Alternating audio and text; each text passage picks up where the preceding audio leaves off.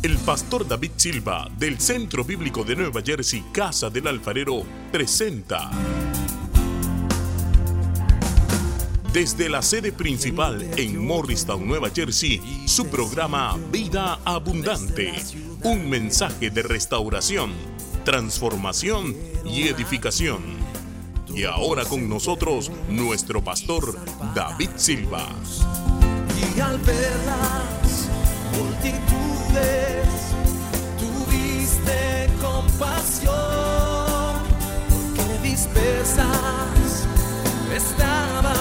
En Esther, capítulo 2, leemos eh, un versículo que es el 12. Dice, cuando llegaba el tiempo de cada una de las doncellas para venir al rey Asuero, después de haber estado 12 meses, conforme a la ley acerca de las mujeres, pues así se cumplía el tiempo de sus atavíos o embellecimiento. Esto es seis meses con óleo de mirra y seis meses con perfumes aromáticos y afeites de mujeres. Ahora vaya conmigo a el capítulo 3. Eh, en el capítulo 2, al final, eh, pues Esther eh, llega al palacio para participar de la selección de, para ser reina en Persia. Eh, se estima que habían 1.460 candidatas, así es de que las probabilidades de que ella fuera escogida eran muy pequeñas. Además que ella no venía de una familia real, ni era hija de ninguno de los asesores del rey. Era huérfana, adoptada por su tío, primo Mardoqueo, que era ahora su padre espiritual, pero era una hija de Dios. Y Dios tenía un propósito para ella.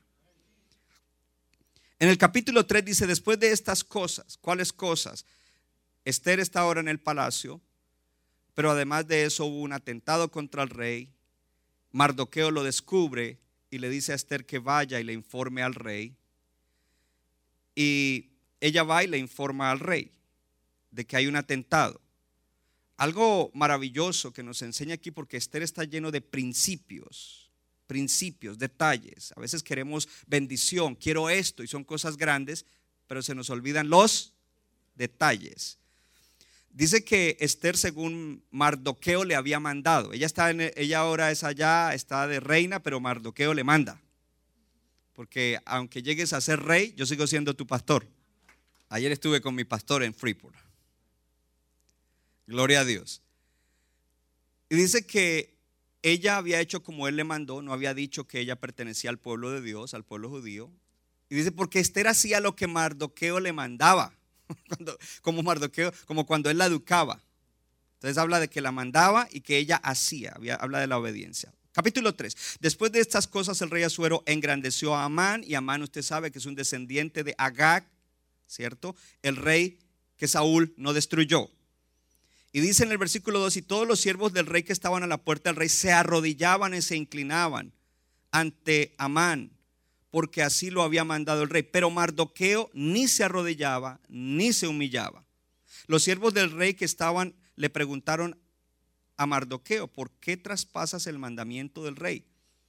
Aconteció que hablándole cada día de esta manera y no escuchándolos, lo denunciaron a Amán para ver si Mardoqueo se mantendría firme en su dicho, porque ya él les había declarado que era parte del pueblo de Dios judío, y vio a Amán que Mardoqueo ni se arrodillaba ni se humillaba delante de él y se llenó de ira, pero tuvo en poco poner mano en Mardoqueo solamente, pues ya le había sido declarado cuál era el pueblo de Mardoqueo, y procuró Amán destruir al pueblo de Dios, a los judíos, que habían en el reino de Azuero al pueblo de Mardoqueo. ¿Qué sucede cuando esto acontece? Y es que ahora se levanta un plan después de que echaron el pur para destruir al pueblo de Dios. Se levanta un plan.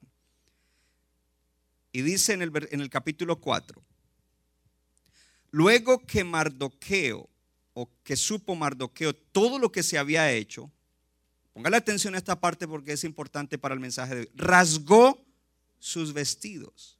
Se vistió de silicio y de ceniza. Y se fue por la ciudad clamando con grande y amargo clamor.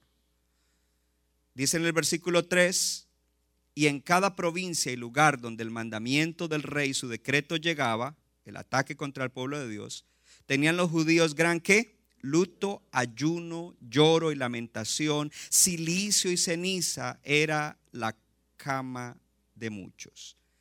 Y un pasaje que hemos leído muchísimo es cuando Mardoqueo va y le dice a Esther, Esther, es importante que vayas delante del rey. Y ella ahora está cómoda en el palacio mirando el servicio online. Y, le dicen, no, y no, eso ahorita no, la ley prohíbe eso y yo no puedo presentarme y esto y lo otro. Pero él le, le manda a decir, bueno, primero que todo, no creas que porque estás en el palacio, tú vas a ser exenta de lo que va a pasar. No importa, o sea, el asunto es, oh, yo estoy en la iglesia, que estés en la iglesia no garantiza la protección, la cobertura y el favor de Dios en contra de lo que hay para tu vida y tu propósito. La, importancia de entender la iglesia, porque la iglesia es la casa de Dios, no este edificio, la iglesia, levante la mano la iglesia, es la casa de Dios. Y podemos estar en la casa de Dios y sin embargo por no estar viviendo como Dios dice y conectados a ese cuerpo y viviendo en el propósito de Dios, estamos desprotegidos. Y el enemigo puede estar haciendo de las suyas en tu vida. Pero eso se acaba hoy porque para eso viene la palabra. Y este es el mes de enero, el mes de cortar esas cosas para seguir adelante. Lo otro que le dice es, además, yo se lo voy a parafrasear versión David Silva, Dios tiene un propósito para tu vida, por eso Él te puso allá. Si tú no lo haces, Dios se va a levantar a otro y lo va a hacer. ¿Sabe que, alguien pudo haber pensado esto? Yo lo pensé, no sé si alguien lo pensó ya. Así como, como Basti fue sacada, pues Esther también podía haber sido sacada y traían otra doncella del pueblo de Dios. Hey, Esther, tú no, entonces fuera. Y ahora ponemos aquí otra. Yo no sé, pero Dios tiene un propósito para tu vida. ¿Quieres cumplirlo o quieres que otro te reemplace? Ponga su mano en el corazón y diga, yo voy a cumplir el propósito que Dios tiene para mi vida. Dígalo de nuevo, voy a cumplir el propósito que Dios tiene para mi vida. Excelente. ¿Se acuerdan de la palabra excepcional? ¿Sí? Excepcional. ¿Qué es excepcional? Algo fuera de serie, algo que no es común y corriente, algo que se sale de lo normal. Lo normal es que todos mis primos se divorciaron y, andan en malos pasos, excepto yo porque soy excepcional. Y no soy excepcional por mí mismo, Dios me hizo excepcional. En el nuevo nacimiento, en la salvación, Dios me ha hecho excepcional. A través de la palabra, Dios me ha hecho excepcional. Bajo la llenura y la influencia del Espíritu Santo, Dios me ha hecho excepcional. No es que soy excepcional, una cosa de orgullo y arrogancia, no, es que Dios me hizo excepcional, tú eres excepcional. Entonces, ¿por qué le quería recordar esa palabra? Porque el tema de hoy es este será un año excepcional. Este será un año.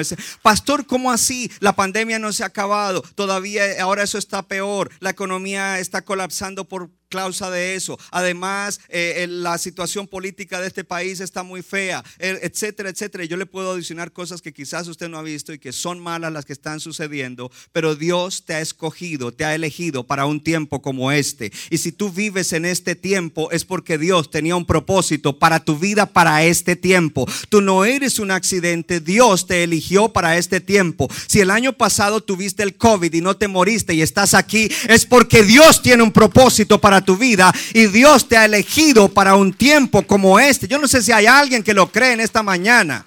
Oh, quiero recordarle algo. Dios tiene un propósito para tu vida. Si el propósito que Dios tiene para tu vida no se cumple, algo importante dejará de suceder en la tierra. Dios tiene un propósito para tu vida, pero afíncate para que lo puedas cumplir. Entonces, en el día de hoy yo quiero predicar respondiendo a la siguiente pregunta. ¿Qué hará que este año sea diferente? ¿Por qué, pastor? Porque todos los años oramos el 31, Señor, esto y este año voy a orar más y hacemos el proyecto de vida, si me saca la gráfica, y en esta área quiero mejorar y en mi vida espiritual y en mi vida emocional y en mi vida familiar, en esto. La pregunta es, ¿cuánto de todo eso que proponemos logramos a, a final de año decimos lo logré. Proponemos cambiar en cosas, proponemos lograr cosas, proponemos hacer cosas, pero la verdad es que año va y año viene y no son grandes los cambios y los avances. ¿Es verdad o no es verdad? Pero este año es excepcional. Esta gente que está floja, esta gente está más o menos. Este año es excepcional. Oh, usted tiene que meterse eso en el corazón y decirlo, este año es excepcional. Espero que tenga su proyecto de vida, ya lo puede quitar para que no se me distraigan. ¿Qué hará que este año sea diferente? Entonces, quiero comenzar con lo siguiente.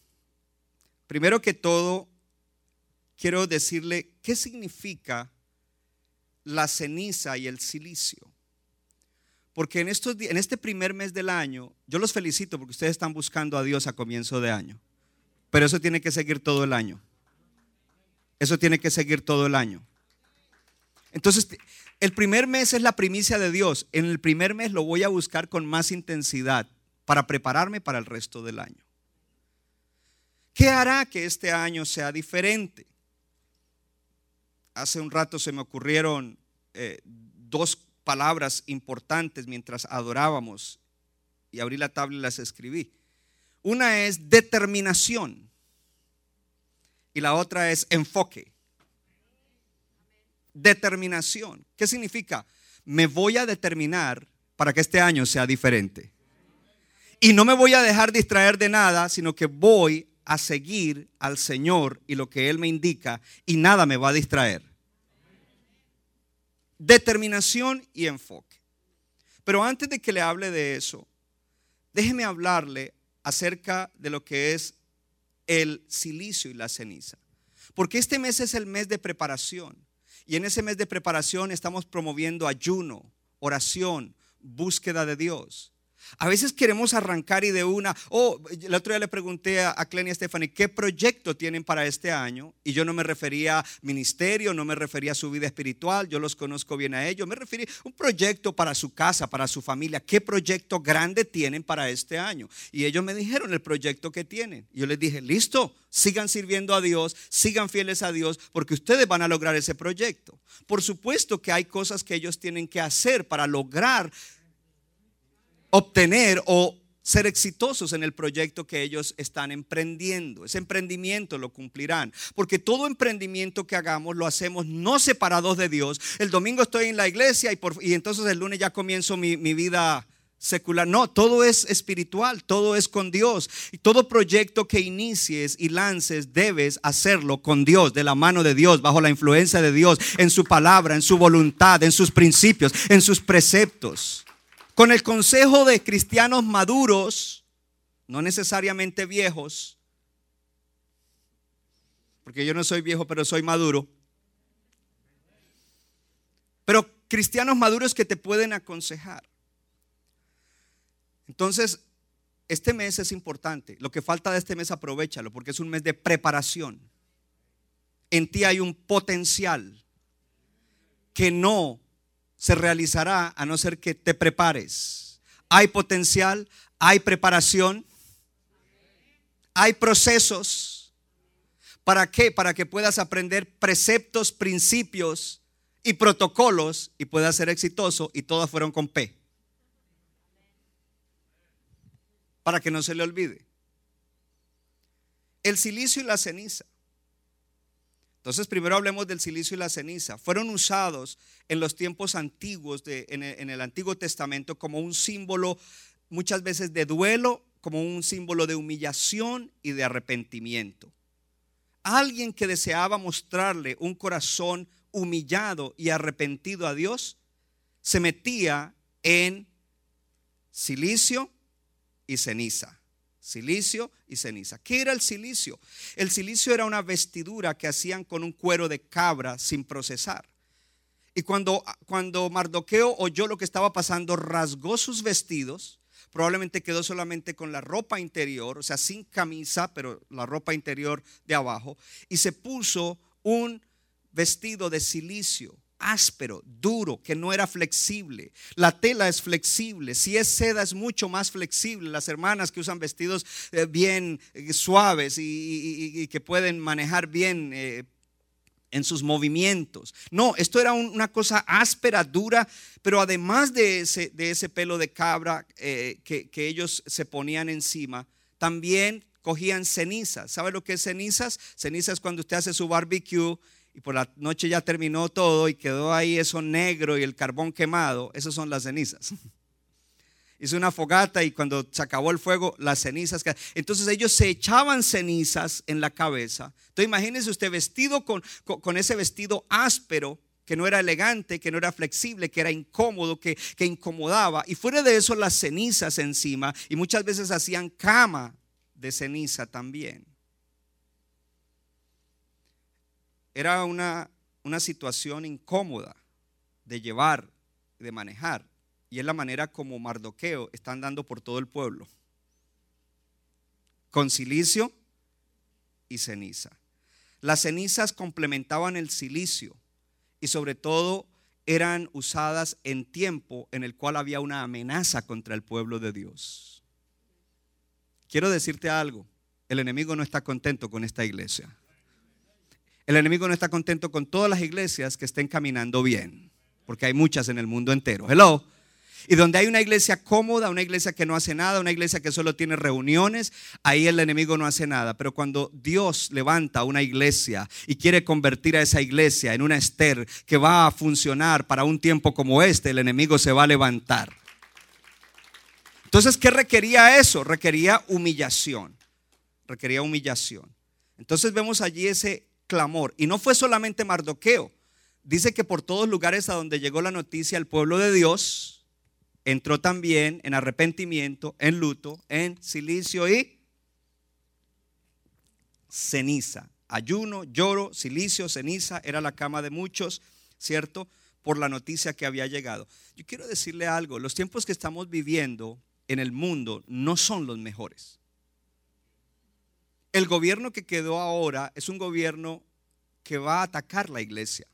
No la iglesia que, que- está de acuerdo con todas las aberraciones y, y las cosas malas que la cultura de hoy promueve, pero una iglesia que se pare firme en los principios y preceptos de Dios y que lo, y que lo diga públicamente, a esa iglesia el mismo gobierno la va a tratar de anular. A ese creyente que diga, esto es lo que yo creo, cuando no se alinee con la cultura de libertinaje, de pecado, de injusticia que hay en el mundo, lo van a anular. Hay corporaciones muy grandes donde las personas que tienen un, un punto de no necesitan ser cristianos, pero mucha gente tiene un punto de vista conservador en cuanto a la vida, tiene principios cristianos aunque no lo son. Cuando los descubren, les dicen, no te podemos dar más trabajo aquí, porque tú no estás de acuerdo con esto, con esto, con esto y con esto. O tú tienes un negocio, te van a tratar de anular. Pero usted no tiene que asustarse por eso, porque es parte del cumplimiento de la profecía de los últimos tiempos. Ahora, si usted mira el libro de Esther como un libro profético, al final el pueblo de Dios ganó.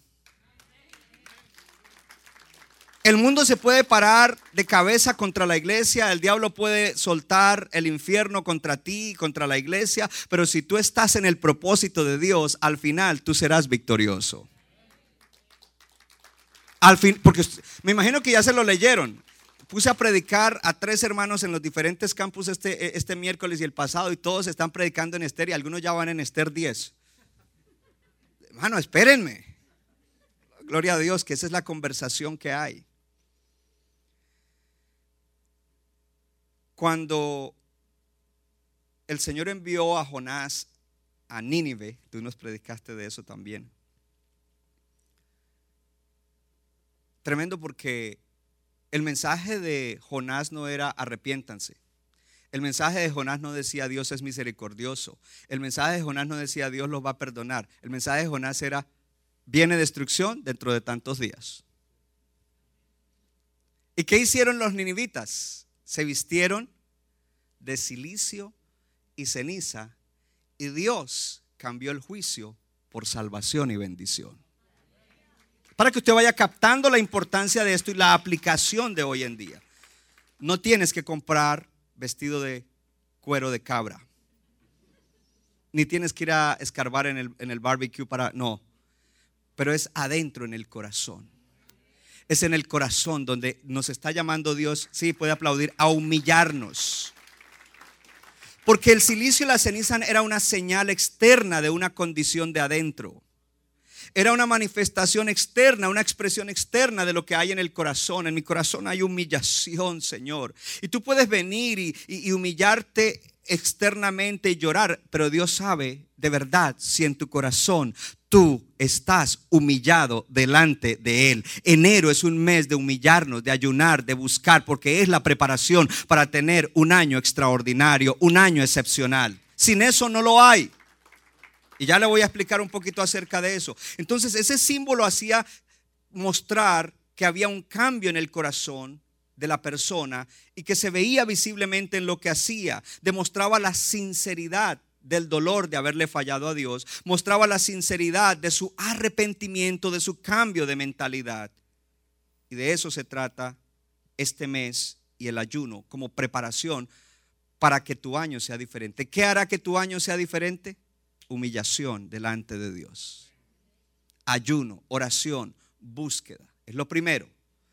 Ahora, quiero mostrarle, o quizás se lo voy a decir rápidamente por cuestiones del tiempo, que Dios tiene un propósito para tu vida. Pero el propósito no depende solamente de que Dios te dijo, tengo esto para ti y lo voy a hacer y todo lo que Dios dice lo hace. No depende solamente de eso. Dios se levantó un rey para el pueblo, era Saúl. Y Saúl fue levantado como el rey. Y según los principios de Dios, de su descendencia tendrían que venir los demás reyes y tendría que ser un reino que seguiría. Sin embargo, aunque ese era el propósito de Dios para Saúl, Saúl fracasó y el propósito que Dios tenía para él no se cumplió. Ustedes se quedaron callados. La palabra de Dios para Saúl no se cumplió. Porque no depende solo de Dios. Dios lo quiere hacer y Dios está determinado a hacerlo. Pero en el momento en que Saúl cayó en rebelión, en desobediencia, entonces el mardoqueo de Saúl era Samuel. Y Saúl no escuchó a Samuel, sino al pueblo. La, la, ambición de Saúl no era una ambición santa, sino una ambición humana, carnal. Y cuando él desobedece, entonces Samuel viene y le trae el mensaje de parte de Dios, porque Dios dijo, me pesa haber puesto a Saúl. Es decir, yo ya cambié de opinión, tengo un propósito para él, pero ya no es con él. Esther, si tú no vas, no te preocupes, que Dios va a poner a otra.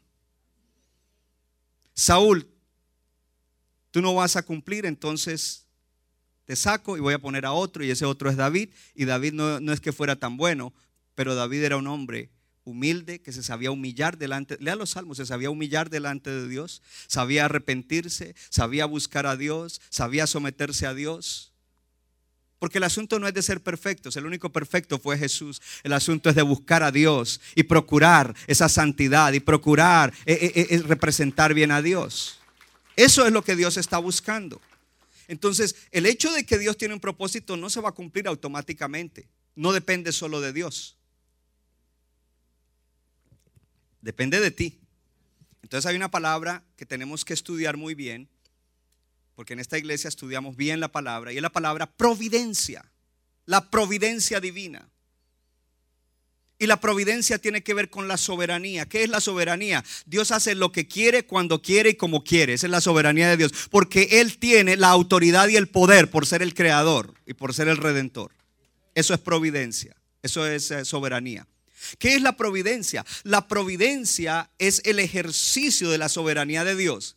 Como Dios tiene la autoridad y el poder para hacer lo que quiera, ahora Él actúa en base a eso y Él mueve lo que sea para cumplir sus propósitos. La providencia es el ejercicio de la soberanía para cumplir su propósito. Es decir, que el propósito que Dios tiene contigo y con nosotros como iglesia, Él lo va a cumplir no importa lo que pase, lo va a cumplir. Pero, pero entonces, oh, como lo va a cumplir, podemos vivir de cualquier manera. No, Él lo va a cumplir con nosotros o con otros. Y yo quiero que lo cumpla con nosotros, yo quiero que lo cumpla conmigo, yo quiero que lo cumpla contigo a nivel personal, a nivel de iglesia. Segundo caso es el caso de Acap. Y este caso es maravilloso. En Primera de Reyes capítulo 21, acá pues fue un rey malo, actuó mal, se dejó manipular por Jezabel, no estaba en la agenda de Dios. Y Dios le manda un juicio. El profeta le dice, mire, tú vas a morir y por ahí va a quedar botado, ni siquiera va a tener una buena sepultura y tu descendencia igual va a sufrir, no van a cumplir propósito, le da toda esa palabra. Pero acá hace algo. Acá en el capítulo 21 de Primera de Reyes hacia el final se mete en silicio y ceniza y se arrepiente. Dios ya había dictado un juicio, como lo dictó contra Saúl. Este Saúl ya no va a cumplir el propósito. Yo tengo uno que lo va a reemplazar y va a cumplir mi propósito. Y Dios cumple su propósito con gente imperfecta, pero que lo honra a Él. Porque el secreto de Esther era que honraba a Dios, honraba a Dios, honraba a Dios. Ahora, Acab se humilla y Acab había sido malo. Malo, malo, malo. Y viene el Señor y llama al profeta Elías y le dice, ¿no has visto cómo Acab se ha humillado delante de mí, cómo se ha arrepentido. Es una palabra maravillosa y esperanzadora. Ve y dile que ya no voy a ejecutar ese juicio en él, que en sus días yo no voy a hacer lo que dije que iba a hacer en contra de él. Que lo voy a hacer después en sus generaciones. Y ah, pero entonces lo hacen las generaciones. No, pues es que cada generación, si, les enseñamos bien, también van a recibir la gracia y la misericordia de Dios. que Dios hubiera, si Dios perdonó a Acab, me perdona a mí, hermano, cuando le embarro. Oh, yo no sé, yo no sé si usted está aquí. Porque usted tiene que saber cuán malo era Acab. Acab mataba profetas de Dios. Pastor, ¿qué me está diciendo? Que para que este año sea exitoso, tú tienes que humillarte y tienes que procurar el arrepentimiento. Y el arrepentimiento es un cambio. Y ese cambio lo opera el Señor cuando tú te humillas, cuando tú ayunas, cuando tú lo buscas, Dios transforma el corazón. El terapista no puede, el psicólogo no puede, el pastor no puede, tú menos puedes, pero Dios sí lo hace con aquel que se humilla delante de Él. Y Dios le extiende misericordia para que cumpla su propósito, para que su propósito no se aborte. El propósito de Saúl se abortó, el de Acab no, el tuyo no se abortará porque Dios es un Dios de misericordia. Y si tú de verdad lo honras y te humillas delante de Él, entonces Dios te va a perdonar y te va a transformar. ¿Qué estoy diciendo? Que enero tiene que ser un mes de transformación. Tienes que determinarte, yo voy a ser transformado en este mes sí o sí, voy a buscar a Dios, ayuno, oración, voy a ir a los servicios, voy a buscar en la palabra, voy a comenzar a servirlo, voy a comenzar a hacer las cosas que no, que no hacía. Hoy no traje Biblia, hoy traje tabla, tabla y teléfono. Eh, eh, voy a hacer las cosas que no estoy haciendo de la palabra, porque todos tenemos principios que no practicamos y sabemos que son principios de Dios, pero sin embargo sacamos nuestras teorías humanas. No, pero es que eso está en el Antiguo Testamento. No, pero es que yo creo que eso es así. No, pero y todo. Y ponemos un montón de excusas a la autoridad espiritual, al diezmo, a las primicias, a las ofrendas, al perdón, a tantas cosas le ponemos, cada uno le pone a, algunas cosas, no, pero es que tal cosa, no, pero es que, oh, es que si el pastor supiera cómo fue que me trataron, entonces entendería que ellos por eso es que no puedo perder. No, Dios no está diciendo eso. Dios está diciendo, no importa lo que te hayan hecho, o sí importa porque te hizo daño, pero lo que te está diciendo es, para mí, es importante que tú perdones, porque cuando tú perdonas, yo te voy a sanar y yo te voy a restaurar. Porque yo no puedo usar a alguien lleno de rencor, resentimiento, amargura. ¿Hay alguien aquí? Pastor, ¿qué tengo que hacer en estos días? Haz una lista de las cosas que tú no practicas y contra las cuales tú das cosas. Yo podía mencionar muchas más, pero tú sabes de qué pata cojeas. Y tú tienes que determinarte y buscarte el guarda espiritual, no el que te pasa la mano, el que te exhorta, el que te anima, el que te dice la palabra, no el que te alcahuetea y determinado y enfocado en este mes de preparación. Lo que queda del mes, aprovechalo, no lo desperdicies. Hello. Porque todos comenzamos con resoluciones y al final mucho, muchas resoluciones y muy poco se logra. Determínate en este comienzo. Entonces viene lo siguiente. En el Acuérdese que hay un paralelo espiritual entre la preparación de Esther y nosotros los creyentes en relación con el Rey de Reyes. Entonces el otro asunto ahí era la mirra, seis meses de mirra. Ayer estaba hablando con un líder y el líder me dijo, pastor, en la iglesia necesitamos ese cambio, esa transformación, todos nosotros. Eh, usted debería decretar que seis meses son de mirra y seis meses son... Pero yo quiero decirle algo, quizás te va a tomar más que el mes de enero, no importa, sigue en tu proceso. Pero paralelamente con tu proceso, ve avanzando en el proyecto de vida, en tu servicio a Dios y en todo lo que Dios te está pidiendo. Seis meses de mirra y seis meses en perfumes aromáticos de buen olor. El papel de la mirra en el Antiguo Testamento era para los sacrificios, para la unción de profetas y de sacerdotes, de reyes. la mirra fue usada para, eh, para la sepultura de Jesús, lo cual nos da un cuadro de matar el viejo hombre, porque la mirra es amarga. Este es un tiempo de matar el viejo hombre. Cuando tú vengas y te sientas y no estás recibiendo de mí, ahí el viejo hombre está obrando y te está hablando, ¿para qué lo oyes? Y esto y lo otro, y lo, y, lo pone contra el pastor sin que el pastor le haya hecho nada. Thank you. Tengo unos cuantos witnesses. Matar el viejo hombre. Remover aquellas falencias del corazón.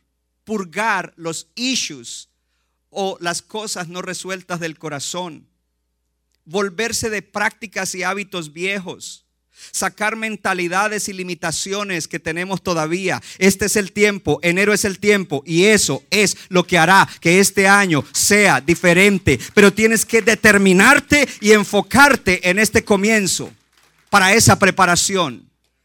Determínate y enfócate en este comienzo para la preparación. ¿De qué habla la mirra? Habla de cambio.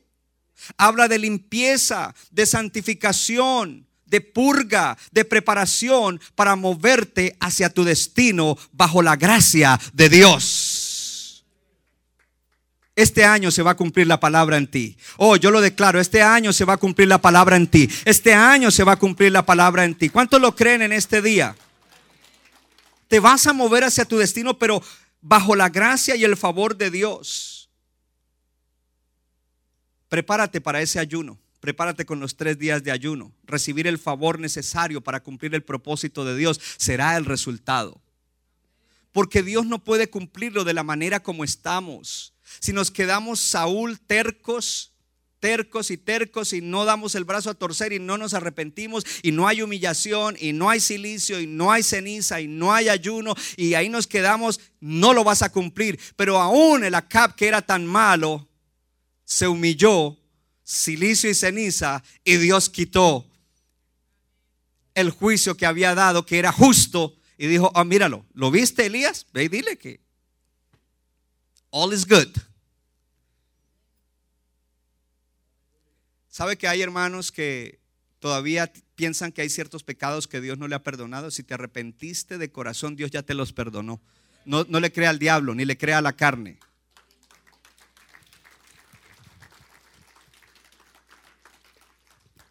Levante su mano derecha y diga, todos mis pecados ya me fueron perdonados. Diga, Dios ya me libró de todos mis errores y aún la consecuencia de los errores, Él las va a tornar para bien y me dará su gracia para cumplir el propósito suyo en mi vida. Porque a veces la gente, en vez de enfocarse en, lo que le estoy diciendo, se enfoca, la embarré y esto, y, eh, eh. No, humíllate y, busca a Dios y verás lo que Dios va a hacer, porque esa es la preparación. Ahora, ojo porque Esther se preparó, se preparó un año para un solo momento. Y usted se va a preparar tres días para un momento de ayuno, el sábado. Y entra ahí un principio extraordinario que se encuentra en el libro de Esther, uno de los detallitos, y es, no menosprecies un momento en un servicio en la iglesia. No menosprecies un momento, porque quizás has estado orando, ayunando, procurando, pero dices, ah, este miércoles no voy. Y ese miércoles era cuando Dios te iba a extender el cetro y te iba a sanar, te iba a liberar, iba a hacer algo extraordinario, pero no llegaste. Quizás te prepararás los tres días y dices, al sábado yo no voy, tengo que hacer el laundry. Carlos, volvemos a, a los cuentos de hace 19 años. No, el sábado yo tengo que hacer el laundry, hágalo por la tarde. Pídale a Dios, este, Señor, yo te, voy a ofrecer ese día aunque no haga el laundry. Dios de pronto le va a bendecir y, y le va a llegar un extra para que lo mande a hacer. Eh, Las hermanas, amén. Dobladito y todo. Porque ¿qué es primero? No menosprecies un momento. Hay gente que no viene los miércoles, menosprecian el servicio de oración. Y el, oh, los servicios de oración en todos los campus están extraordinarios. Los reportes que yo recibo, uh, aquí había gente el, el miércoles. Si usted no está yendo a un servicio de oración, vaya al servicio de oración. Vaya al ayuno. Es el mes de enero, por lo menos arranque ahí.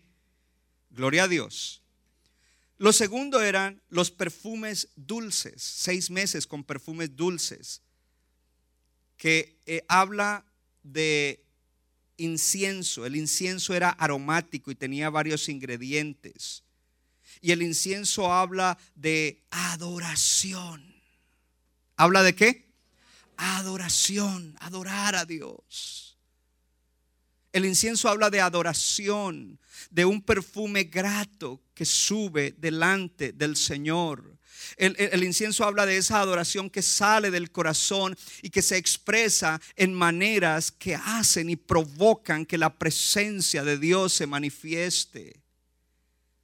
Es una adoración diferente, no es cantar mecánicamente, es enfocarse en el Señor, sacarse todo de la mente, sacar las cucarachas, la basura y hasta las cosas buenas y decir, tú eres el primero en mi mente en este momento de adoración, a ti te voy a cantar, para ti voy a cantar, voy a expresarte cuánto te amo, te voy a honrar, te voy a dar honor, porque tú mereces honor, porque el secreto de Esther era que honró a Dios, lo honró, la honra a Dios.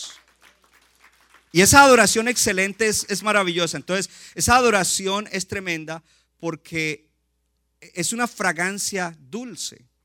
Es como un perfume. Cuando ella entrara delante del rey, ella no podía llegar oliendo a sudor. Ella tenía que oler bien. Ustedes se ríen, pero es la verdad. Pero cuando tú te presentas delante del rey después de haber pasado la mirra, tu olor espiritual es agradable al rey. Ya no hueles a carne, a pecado. Ahora hueles a santidad. No la tuya, sino la que Cristo te dio en la cruz del Calvario. Ahora está el perfume de la santidad y, experimentas la presencia de Dios. Y no fue una reunión más. Cantaron tres cantos. El pastor oró, predicó, levantó la ofrenda, dio los anuncios, hizo una oración muy bonito. No, no, no. Te vas con una experiencia. Porque cuando tú vengas acá, ven por una experiencia en la presencia del Señor. Y luego que te vas a casa, entonces dirás como el salmista: Dios, Dios mío, eres tú. Temprano de mañana te buscaré para ver tu gloria y tu poder, como los vi el domingo en el santuario, como te experimenté en el santuario. Quiero experimentarte en mi cuarto, en mi apartamento, en mi casa, como te experimenté allá. Quiero experimentarte aquí, porque mi alma tiene sed de ti. Y todo lo que yo haga en el día, lo haré de la mano tuya, lo haré en tu presencia. Y cuando me ocupo de estar en tu presencia, todo me saldrá bien. Todo lo que ponga las manos prosperará, Señor. Gracias, Dios mío. Esa adoración te cubre para que puedas entrar delante del Rey. Aleluya. Gloria a Dios. Ahora, aquí hay algo interesante con el incienso. Que el incienso solamente suelta su olor cuando se le pone fuego. Entonces, la adoración es fácil cuando todo está bien. Pero cuando hay pruebas de fuego, ¿dónde está Luis? Cuando hay pruebas de fuego, Luis, yo con Luis me entiendo.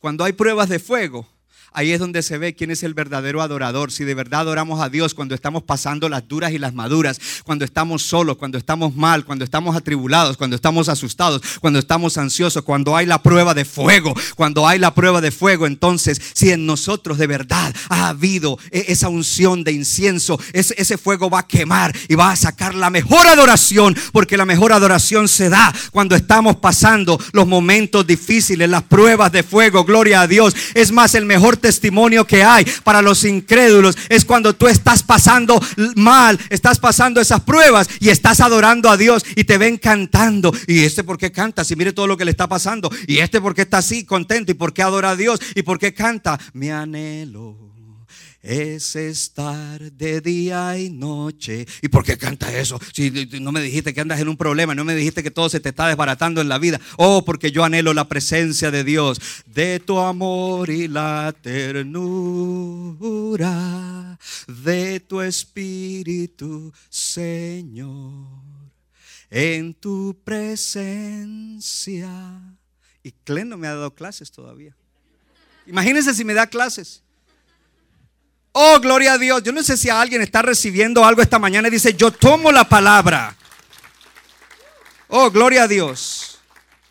Soltarás el mejor perfume en los fuegos de prueba y adversidad. Decláralo, ponga su mano en el corazón y diga, este año no será sin pruebas. Diga, pero el mejor perfume de adoración lo voy a soltar cuando esté en los fuegos de prueba y adversidad. Porque, el- porque eso se convierte, ¿sabes qué? En un sacrificio. Qué difícil es. Qué difícil. A ver, lo mejor los que están allá en otro lado. Qué difícil es adorar cuando, no, cuando todo está mal. Es difícil orar, es difícil leer la Biblia, es difícil venir a la iglesia. Pero ahí es cuando tú te levantas determinado y enfocado. Yo voy para la iglesia, yo no te creo pensamiento, yo no te creo carne, yo no te creo emoción, yo no te creo sentimiento. Quédate, que no va a pasar nada. Mentira, yo voy, voy, voy. No voy por principio, no voy por emoción, no voy por sentimiento, no voy porque sea algo lógico, razonable. Gloria a Dios. Y esa adoración muestra tu confianza y fe en Dios. Porque la fe no es, ay, sí, yo creo que Dios va a hacer algo, pero ahí estamos todavía enguañangados, arrastrando la chancleta. Pero cuando tú vienes y adoras, Dios te está diciendo, este de verdad cree que yo lo voy a sacar de esta. Este cree que lo voy a levantar. Este cree que lo voy a restaurar. Este cree que le voy a abrir puertas. Este cree que voy a quitar todo lo que se ha opuesto contra él. Este cree que le voy a dar victoria. Este lo está creyendo. Y sin fe es imposible honrar a Dios. Y el secreto de Esther era honra a Dios. Y se honra a través de la fe, hermano. Y la fe no es una palabra, la fe es un accionar de vida. ¿Cuánto le dan gloria a Dios? Entonces aquí viene una frase para Parler, cuando lo restauren, porque Twitter quizás nos votan.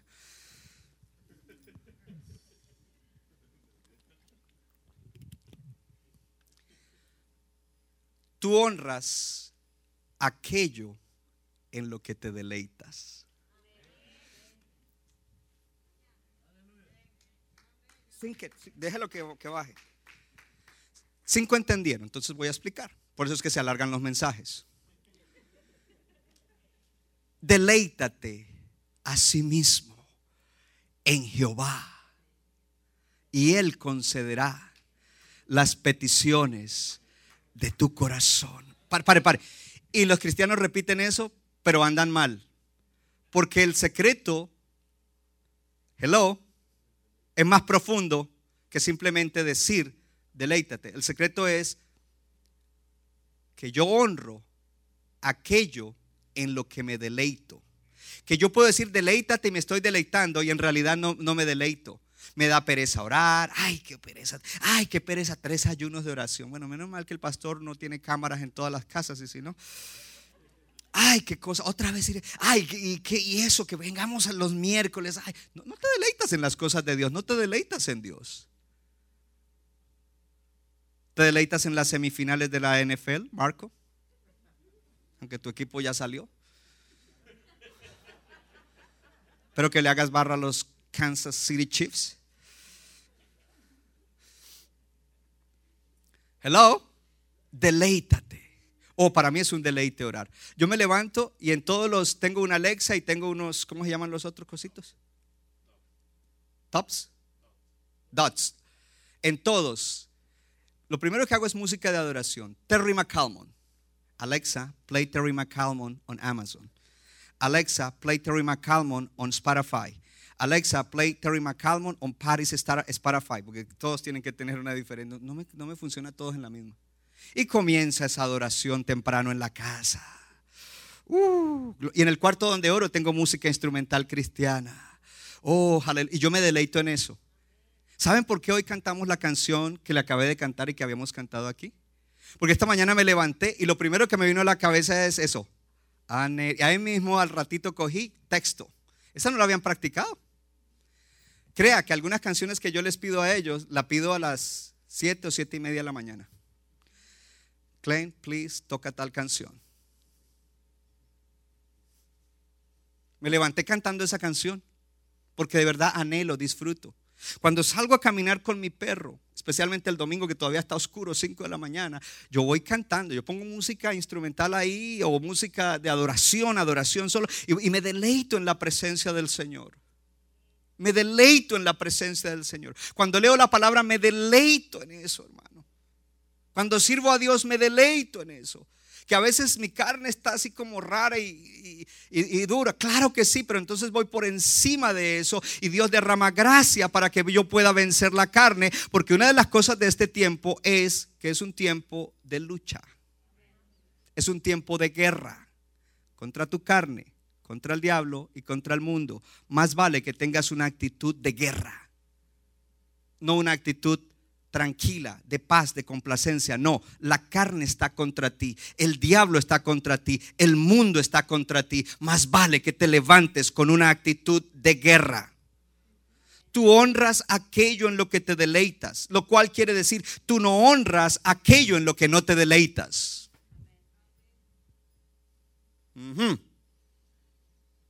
Otra manera, glorificas lo que disfrutas. Hello. ¿Cuánto le dan gloria a Dios? ya debo ir cerrando. Tenía más, pero.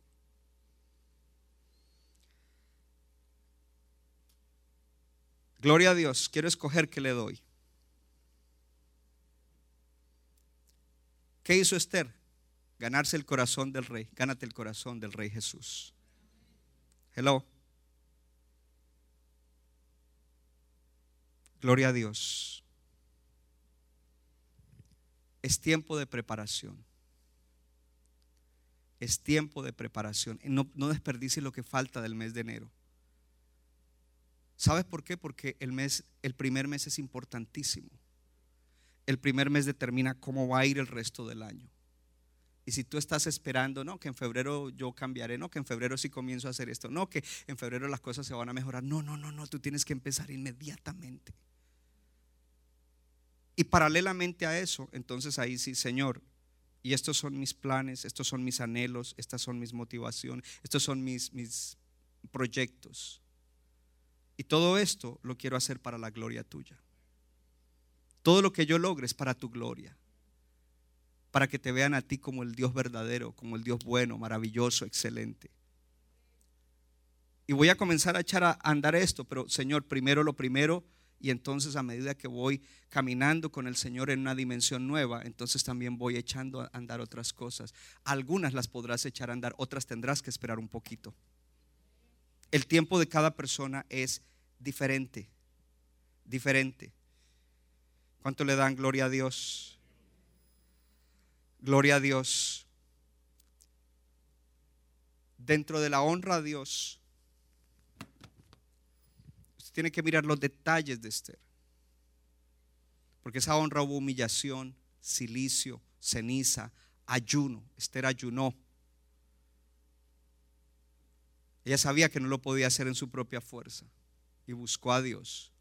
Ayuno. Pero una, una, de las maneras de honrar a Dios, la semana pasada hablamos de una. ¿Cuál fue la que hablamos la semana pasada? La manera de honrar a Dios. Una sola palabra. Empieza por P, primicias, hermana Estela. Primicias. Y la primicia no es una ofrenda, la primicia es un estilo de vida. Cuando me levanto, Dios es primero antes de mirar quién me escribió en el WhatsApp. Un detalle tan pequeño como eso, porque el libro de Esther está lleno de detalles. Si lo primero que hago es mirar quién me escribió, Dios no fue primero, Dios fue segundo o tercero. Primicia es un estilo de vida. El primer día de la semana. Lo felicito. A las primeras horas está usted aquí. El primer mes del año me voy a determinar y a enfocar en el Señor y lo que me está hablando para poder determinar que este año será un año extraordinario. Y claro, la ofrenda también, porque en el libro de Proverbios, que no es ley, es proverbio, sabiduría, dice, honra a Jehová con tus primicias. Algunos en la iglesia aumentó un poquito el número de gente que entendió el principio de las primicias, que no era cualquier cosa, que Abel le dio lo primero y lo más gordo, no lo que le sobraba. Y por eso fue aceptado. Pero ese se lo, lo vimos la semana pasada. Hoy le quiero hablar también un poquitito, nada más mencionado, acerca del principio de sujeción y obediencia a la autoridad. Porque muchos creyentes quieren ser exitosos y tener un buen año, pero están dando cosas contra el aguijón. Están pateando contra su mardoqueo. Hello. Y Esther, aunque llegó allá al palacio, todavía seguía recibiendo órdenes de Mardoqueo, lo que él mandaba y hacía las cosas que él le decía como cuando él la educó. Es decir, que él Mardoqueo fue el instrumento de Dios para llevarla a esa posición. Y cuando ella estuvo en esa posición, no se olvidó de quién era su Mardoqueo y que Dios la había bendecido a través de ese Mardoqueo. Que, que la voz de Dios venía para ella a través de su Mardoqueo. No a través de YouTube, no a través de otro por allá, a través de tu mardoqueo. Entonces, el fracaso de Saúl no escuchó a su mardoqueo. Fue rebelde. ¿Cómo está tu nivel de sujeción y obediencia? Porque eso es vital. Dicen hebreos, obedezcan a sus pastores. Ya alguno había dicho, ¿qué tres días de ayuno ni qué tres días de ayuno? Tres días de desayuno.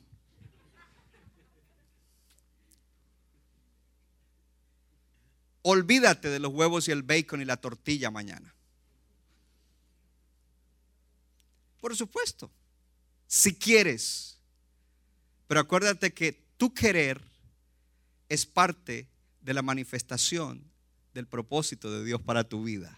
Que Dios sí quiere, pero si tú no quieres, ok, Saúl, get out of my way, get out of my way, no me hagas perder más el tiempo, yo tengo otro. a mí me gustó eso, ninguno se rió, todos se pusieron serios, esas miradas me asustaron. Oh, sí, get out of my way, get out of my way, tú no quieres, aquí tengo a otro. Gloria a Dios. Y el otro sí oía al, al profeta. Y a veces su oído era dilatado, o sea, tenía que ver una segunda palabra del profeta, pero rendía. Saúl, nada. Ojo a esto, hay una diferencia entre ser firme y ser terco. Yo quiero que ustedes sean gente firme. Cristo es el Señor, la Biblia es la palabra de Dios, la salvación viene a través de Él. Estos principios para la familia, estos principios para el matrimonio, estos principios para la economía, estos principios para todo, en eso soy firme. Pero tú no puedes ser terco en tus conceptos acerca de ciertas cosas cuando esos conceptos contradicen literalmente lo que dice la Biblia. Entonces le, habla uno al hermano o a la hermana, mira, en esto estás fallando. Es que yo lo que creo, yo soy firme, pero estás siendo terca, no, no, firme en algo que no debe serlo. Y una de las, de las cosas que hacía que Saúl no fuera sumiso y obediente, dice que, eh, ¿cuál es la palabra que usa? No dice terquedad. Obstinado. Obstinado.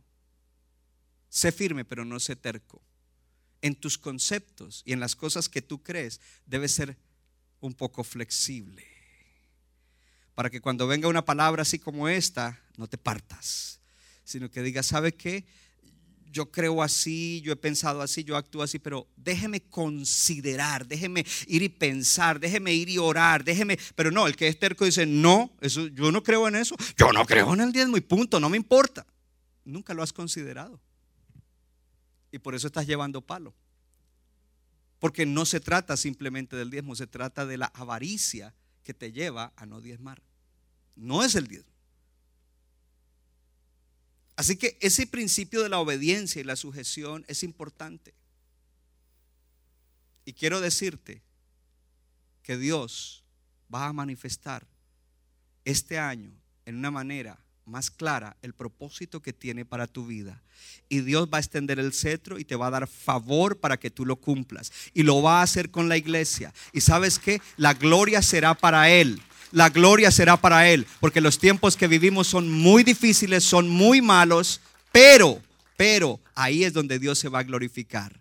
Los tiempos son malos, son difíciles, eh, hay muchas cosas en contra de los creyentes, de la iglesia, aunque ustedes no las vean, yo las veo y un día esto les voy a hablar de eso, pero es y aún a nivel personal puede que estés pasando por situaciones, pero cuando tú tomas la palabra que te he dado en el día de hoy, este va a ser un año excepcional para ti. Yo profetizo en el día de hoy que este será un año excepcional para ti en el nombre de Jesús. ¿Lo recibes?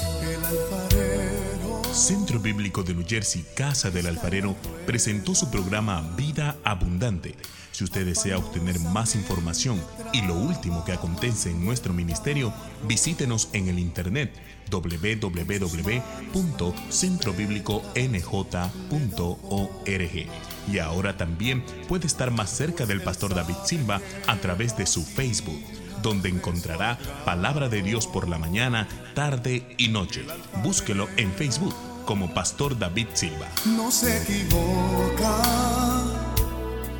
le da forma al barro para su deleite.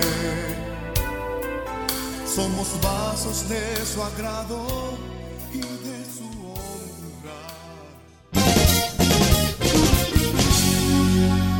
Nuestra iglesia está localizada en la 63 de la Abbott Avenue en Morristown, Nueva Jersey.